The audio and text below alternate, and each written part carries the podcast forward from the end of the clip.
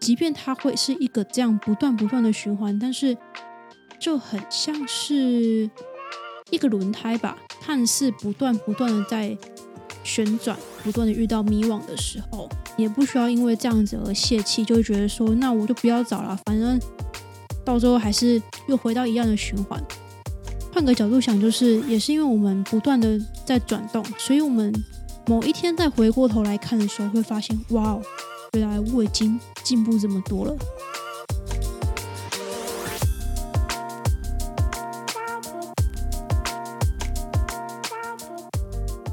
一杯咖啡的时间，想聊什么就聊什么。下班闲聊，聊出更多生活中的可能性。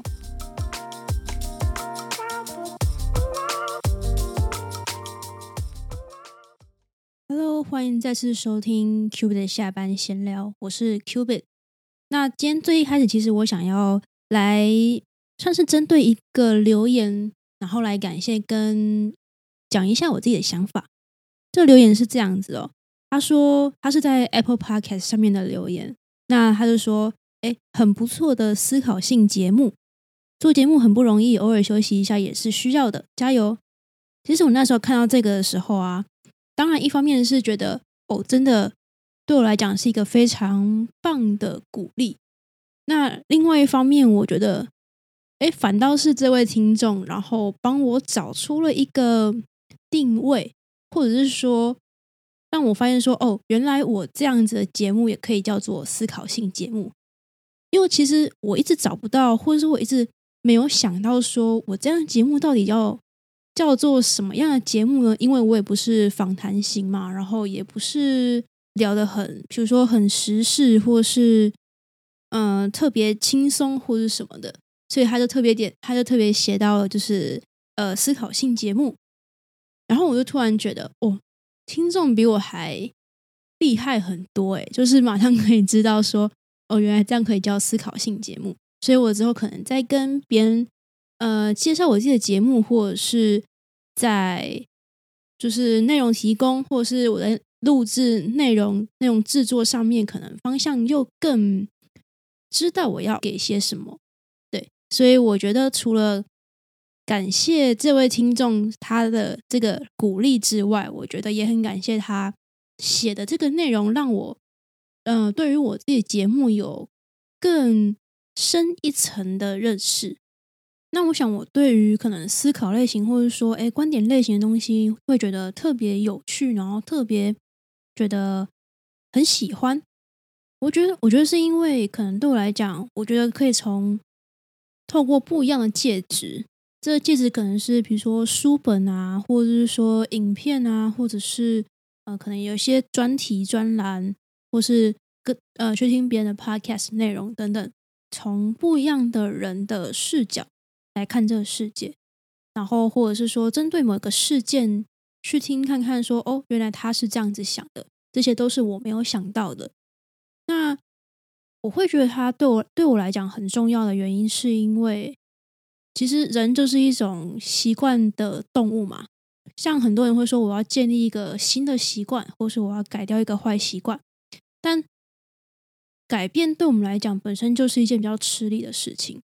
那对我来讲也是一样，很多时候也是会不知不觉的有一个自己的习惯的思考模式。比如说某一件事情，我可能就会习惯从这样的角度去切入，或者是说某一件事情，我可能如果没有停一下的话，我可能很直觉性就会觉得哦，它这个好还是不好。但是如果我自己都没有意识到这件事情，然后很自然而然的顺着我的习惯。呃，不断不断的用同一个方式去看一个事情，或者是说去呃切入某一个价值观的话，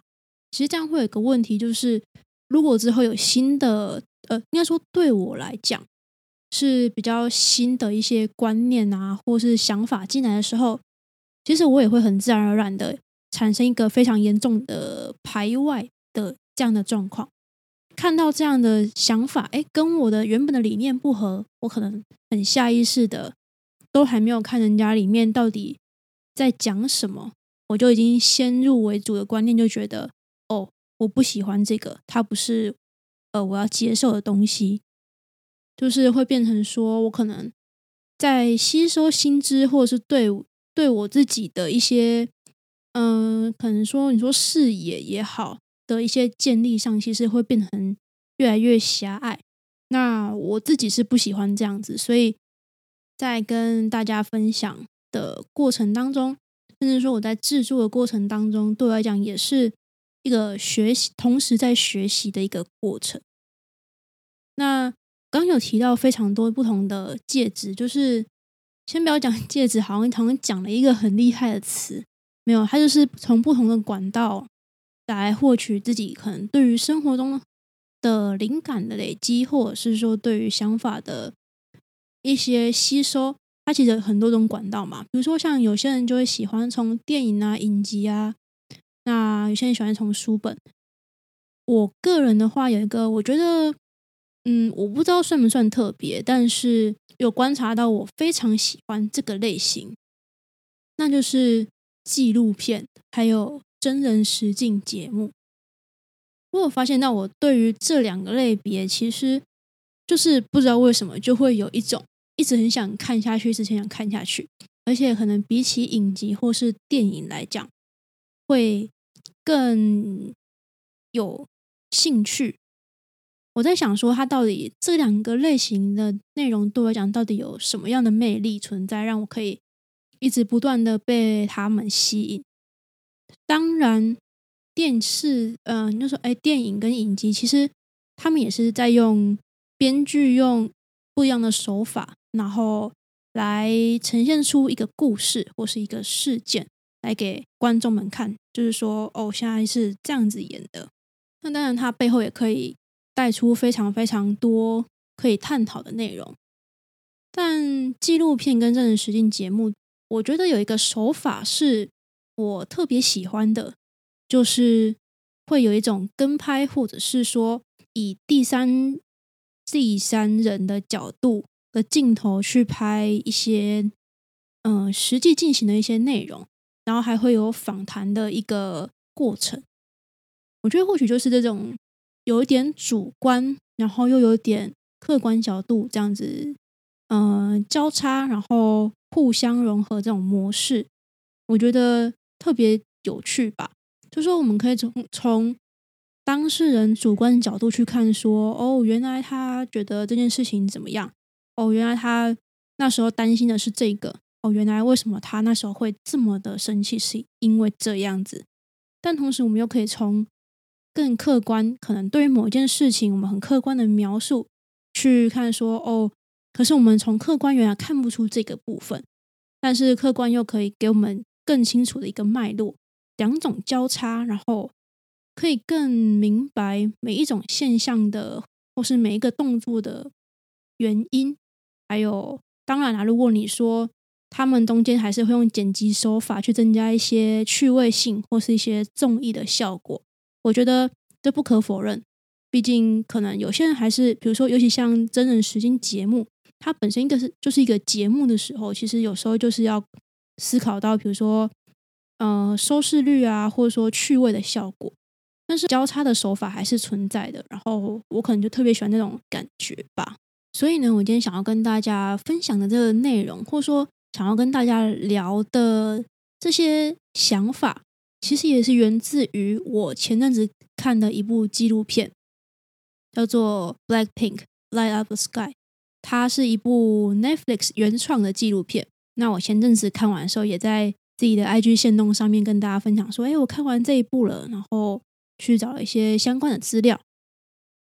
那我先简单介绍一下，以免说有些人可能不知道，嗯，Blackpink 是谁的话，或者是什么的话，Blackpink 它是一个韩国的女子团体，那它是由韩国的娱乐三大巨头的之一的 YG 娱乐，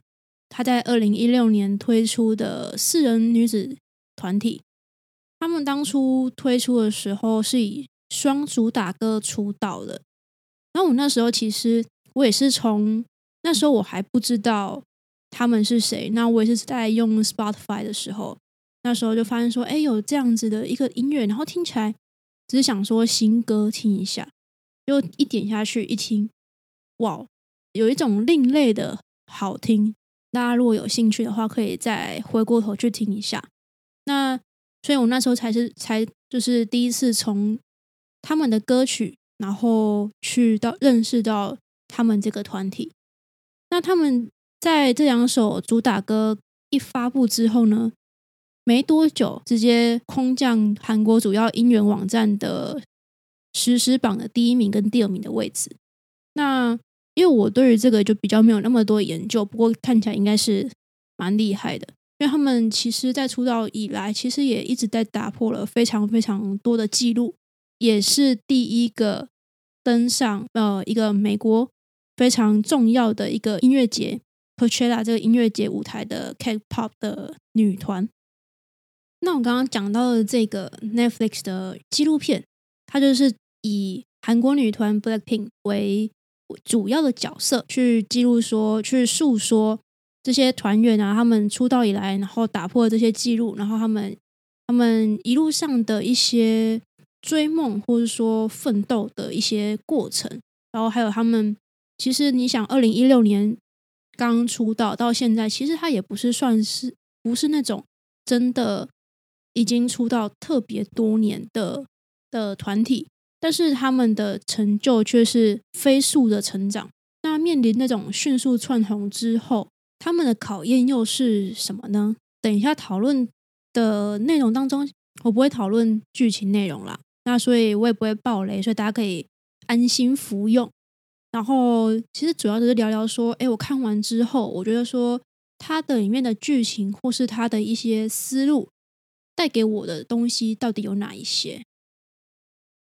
那我想，可能有些人一听到韩国女团啊，或者说听到偶像，或者是说听到韩国的相关产业，其实很有名的就是他们的所谓练习生的这个制度嘛。那其实有些人可能听到这样的这几个关键字，很自然而然，或者说很直觉性的，其实会产生一种嗯小小排斥，或是带着一种批判的一个态度，觉得。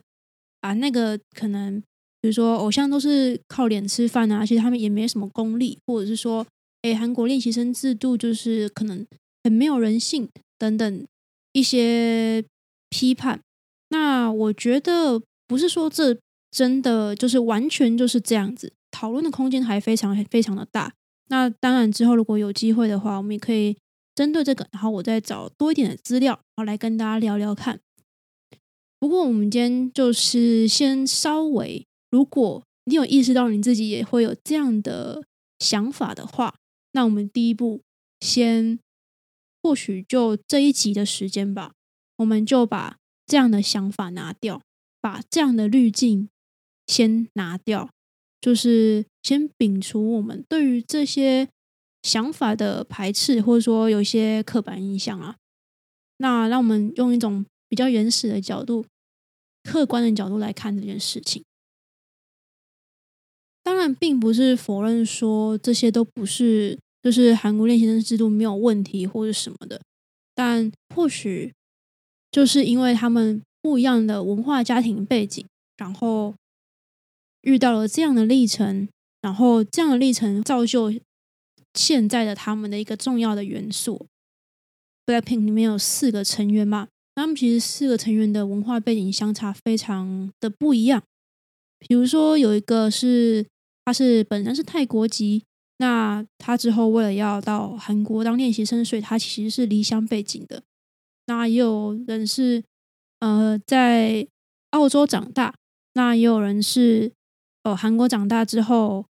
再到纽西兰，然后再回到韩国。那也有是土生土长的韩国人，都有。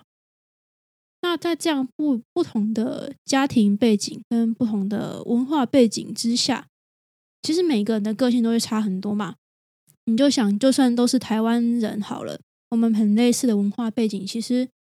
我们个性也会差很多，因为我们本身家庭背景就不一样。那更何况，可能如果他们的文化背景都不同的时候，那就更大的差别性嘛。但是，当这样子有着不同文化背景的跟家庭背景的成员，他们遇上了同样以严格后辛苦著称的这个韩国练习生制度的时候，共通的点是，他们都在用自己的方式，呃，你说苦撑下去也好，或者说想要再为自己更努力一点也好，他们的共同的目标是这样子。其中有一位成员，他在里面讲到一句话，这句话其实我会特别记得，是因为我不知道为什么突然觉得好有感觉哦，就是很能感同身受，突然觉得说。我有时候好像也是这样子的想法，他就说他那时候其实每天都觉得好累、好累、好累，然后甚至还会可能哭着跟家人就是说：“哦，真的好累哦。”当别人说“那你不然你要不要回来”的时候，他就说不要，因为他会觉得他不要一事无成的回去，因为那对他来讲觉得太丢脸了。那有另外一个人他的讲法是：“呃，我知道，就面对这样的制度，其实。”辛苦是一定有的，每天都好辛苦、好累。可是他觉得，他说：“可是我知道我熬得过去。”那我内心是觉得，我想要去证明说我是值得的。那每个人不同的个性，然后用不同的方式在继续走这条路。但不是说，如果你其实你即便放弃，也不代表说你不优秀，或是你很软弱。可能只是说，当时候那条路对他来讲不适合而已，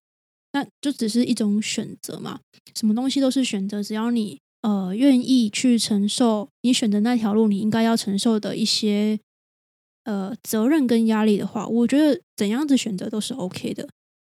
但是他们或许用不一样的方式、不一样的想法，然后让自己继续走在以我们的现在的角度来看，就是说，哦，他们选了一条。没，呃，不放弃的这条路嘛。那他们选择了这个之后，带来的是什么呢？就是带来是他们能力上的提升。就是这些能力，就是比较像是，比如说当，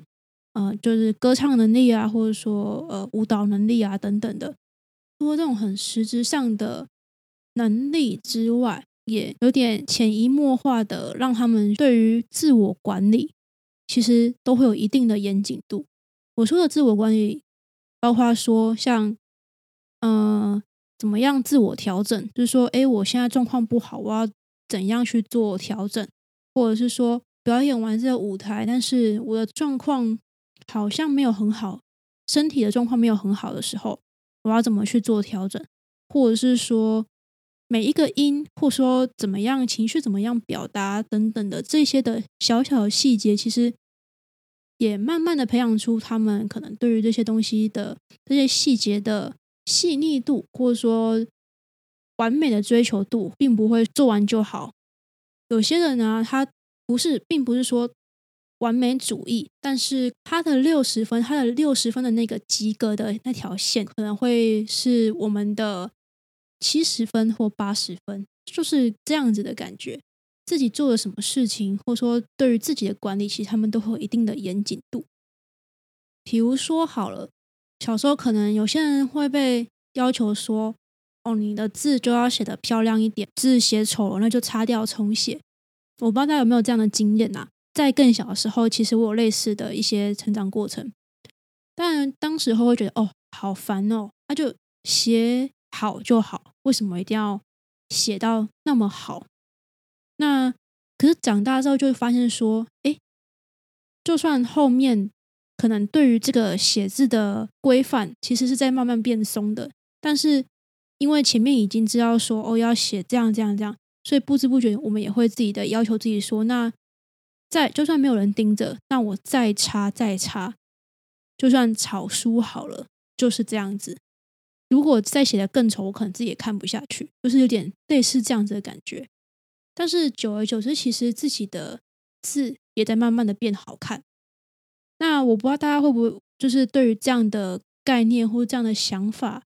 会不会觉得排斥？不管是比较软性或是硬性的规定或者制度，它都有好处跟坏处。所以就变成说，我们要怎么找到平衡点，或是属于自己那个平衡点，就是额外的重要。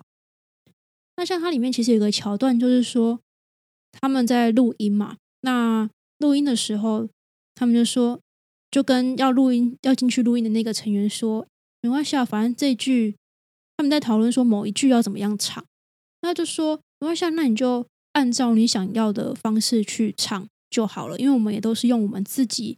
觉得哎还不错的方式来诠释这个句子，呃，这这句歌词。但大家试想，如果没有前面的这些训练，让他的能力到一定的强度。那他今天就算想要按照自己的方式去唱，可能他的经验也不够，或者说他的能力也不够，他会用的工具也不多，他可能也没有办法这样子去做发挥。那时候突然想到一个以前的故事吧，那这个故事啊，我记得在前面几集，忘记哪一集，其实有也有大概的聊到。那这故事只是发生在算是我高中时候的一个。呃，亲身经历的一个故事。呃，我以前念的高中呢，其实它就是以读书或说考试著称的学校，可以直接就想到，就是说，那如果今天是你，然后看到这样的学校，然后你没有读过，你只是以外人的角度来看这样这间学校，其实你的第一个想法，或者说你第一个印象，其实很主要的、很直觉就会是社会给你的那个想法，就是说，哦，这间。的学校的学生可能就是，当然第一个念书没有话说，但是就会有一种觉得他们都是书呆子的感觉，很无聊啊，然后就是只会读书而已啊，然后可能体育就很差啊，然后体力很差，然后然后就丑丑的啊什么之类的。我说的是比较一般的，嗯，大家的一些刻板印象，但是。进去之后，我发现说，哎，其实身在里面的时候，就发现跟外面看的非常非常的不一样。这也回归到就说，为什么切入我们看的角度不同，时候会看到不一样的东西嘛？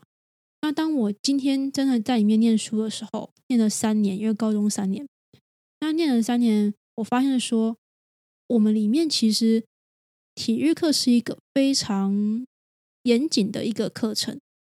甚至说，可能前一堂前一堂课刚下课，那我们就说，哎，下一堂是体育课的时候，前一堂课老师可能还会觉得啊，好好好，赶快放我们走。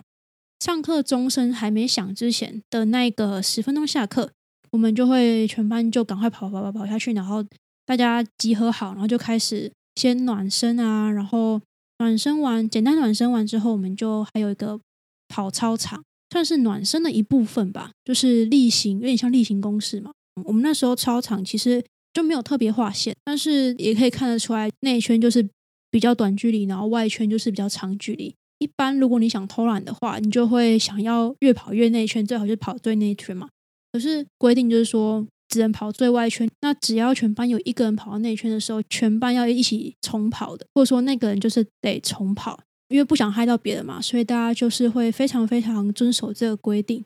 可能有些人会觉得说：“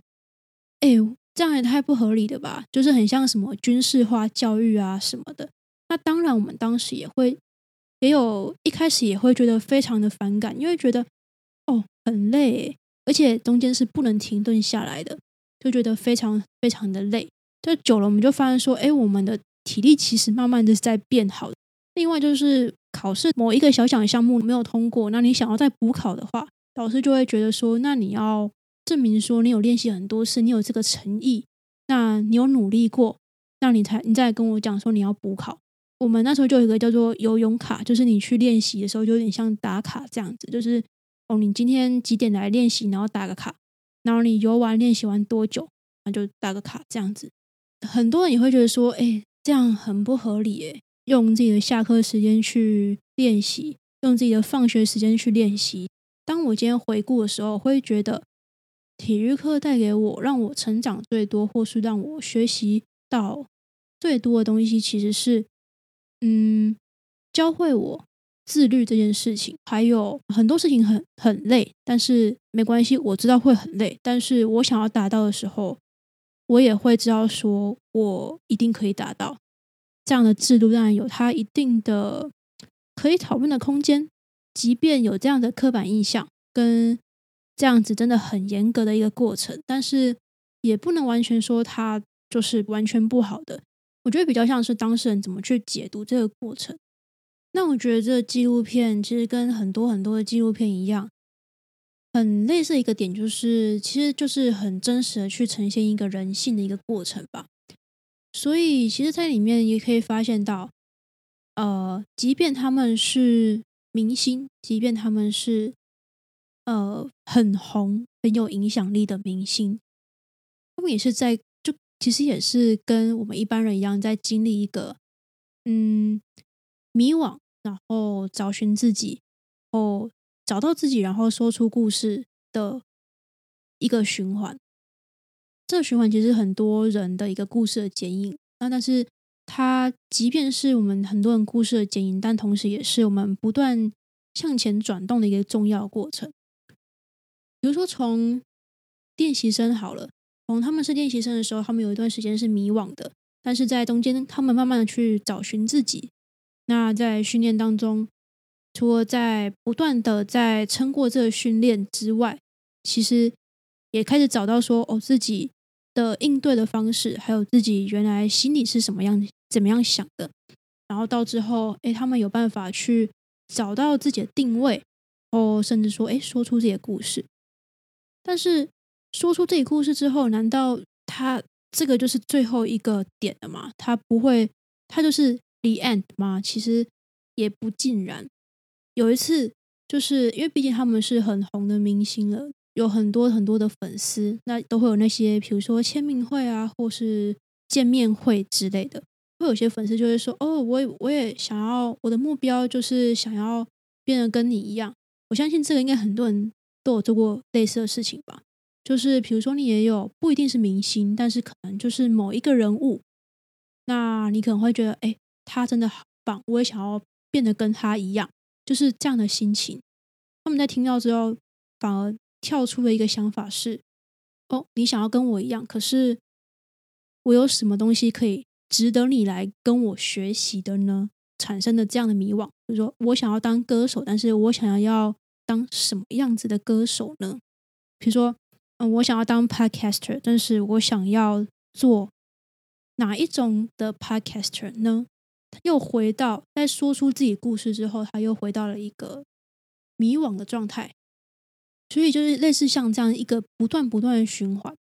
即便他们是很有名的明星，其实也是跟我们一样。就像我自己也常说，就是我我也会常跟我朋友说，很多时候我都会觉得，哦，我好像越来越不认识自己了。那不认识自己之后，我就会用很多的方式去找寻自己，比如说看书、看影片，或者是嗯，去研究一些心理学的东西。那就是为了说，我想要更知道自己在想什么，或者说，哦，原来我是这样子想的。那我为什么会这样子想？它是一个我找寻自己的过程。但是在这个过程当中，我慢慢收集到越来越多的资料，然后越来越多的经验之后，那到了某一个程度，我可能又可以说出我自己的故事了。但是今天可能又遇到了什么样的事情的时候，我有又可能又一瞬间会觉得，我好像。好不容易又才跟才更认识自己一点，但是好像又不认识，它又是一个循环的开始。但是即便它会是一个这样不断不断的循环，但是就很像是一个轮胎吧，一个轮子之类的，就很像轮子。即便它看似不断不断的在旋转，在轮转，但是。也是因为跟随着这样子不断的轮转，所以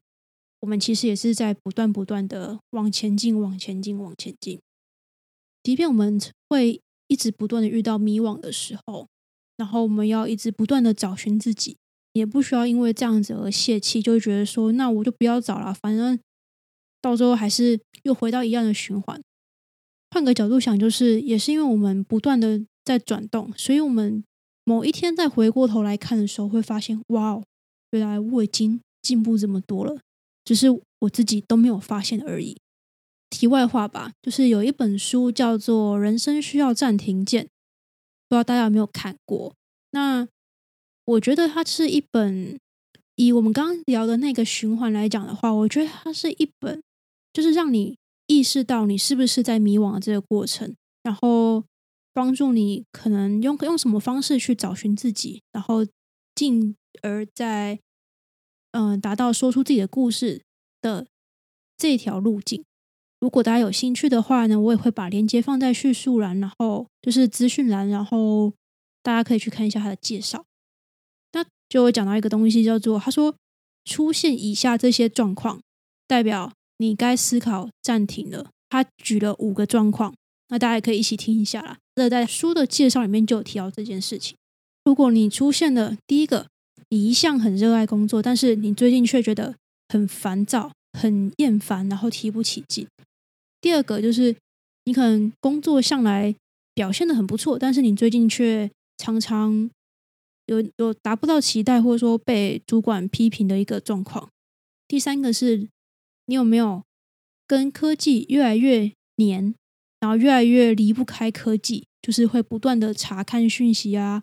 只要有什么样的讯息进来的时候，你就会秒读秒回。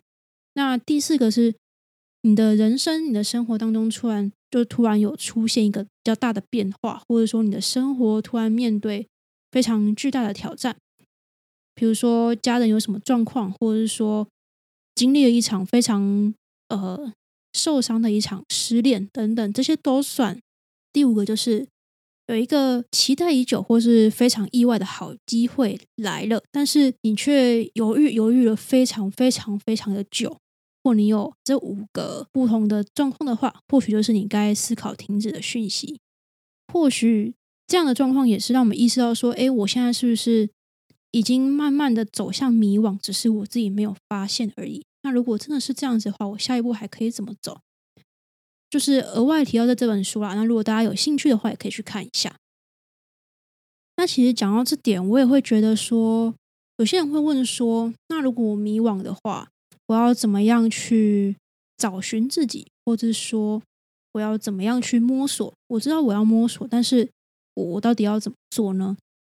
我会觉得享受这个尝试的过程吧。当你想要尝试什么时候，就去，不要就不需要犹豫太多，然后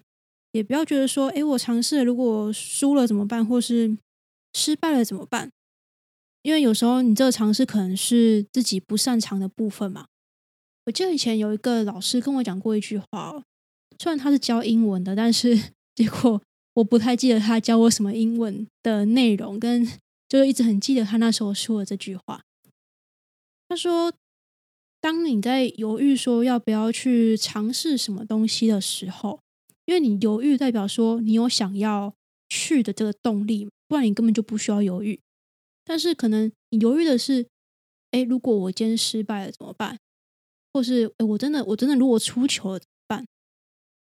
那他说，那你就想象说，有点像是你手上拿了一颗石头。那当你发现说自己犹豫不决的时候，那你就不要想太多，你就先把石头往前抛，往前丢。那你今天看到说，哎，已经石头已经被你丢到前面去了，你必须捡回来的时候，那你只能硬着头皮去把它捡回来嘛。但是当你走过去捡回石头的时候，你会发现，你已经往前的那一大步，就是你最犹豫的那一大步了。那如果大家觉得石头太不值钱、值钱的话，那你也可以想象，如果你手上有一块黄金，或者是有一颗就是几克拉的钻石，那你往前一丢，你就会想死拼活拼的就想要把它捡回来嘛。这句话让我记到现在，也是因为很多时候我好像也会用这样的想法。老实说，我是一个非常怕出糗的一个人。但是我就觉得说，我总不能每次都怕出糗吧？那如果这样的话，我就 podcast 也不用录了，然后我什么都不用做，然后当个废人这样子。然后所以我想说，好吧，那我该想个办法，参加什么活动啊，或是呃自愿担任什么样的职务，都是用这样的概念在做事情，就是反正先自愿就对了。然后因为都没有人自愿嘛，那我自愿的话就会接到这个职务，那已经接下来了。你就没有退还的道理，所以你只能硬着头皮。接下来一年、一年、两年，然后或是接下来一段时间，就是必须把这件事情做好。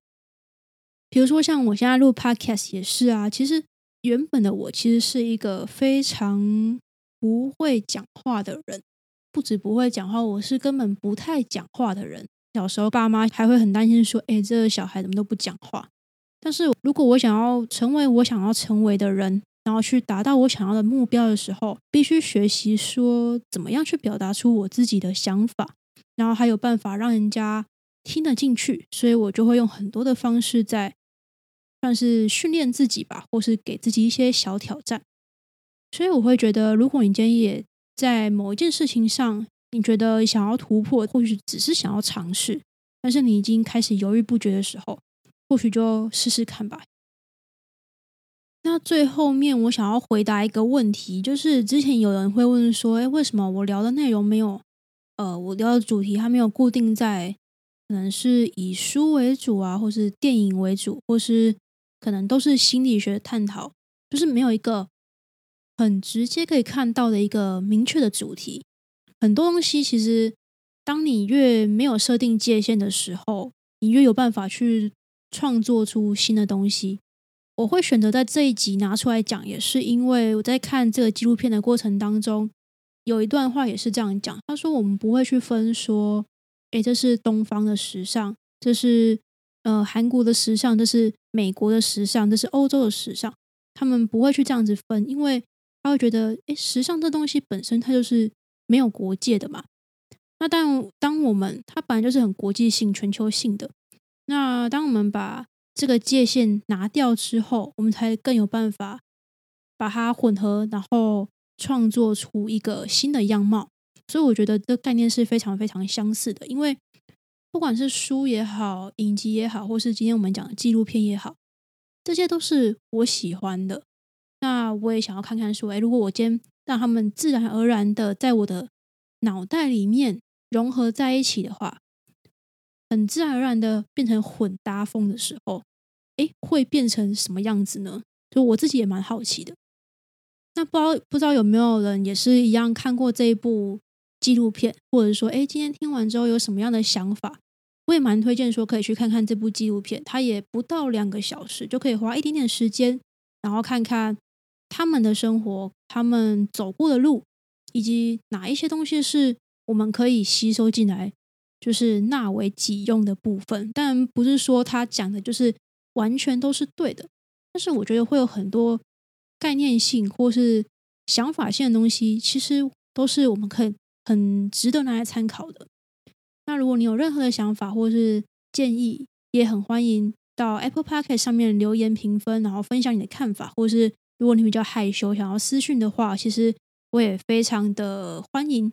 如果你觉得你也喜欢纪录片，然后你要推荐我哪一部的话，也非常欢迎，因为我超喜欢看纪录片的。那我今天的这一集呢，就到这边，然后我们就下集再见喽，拜拜。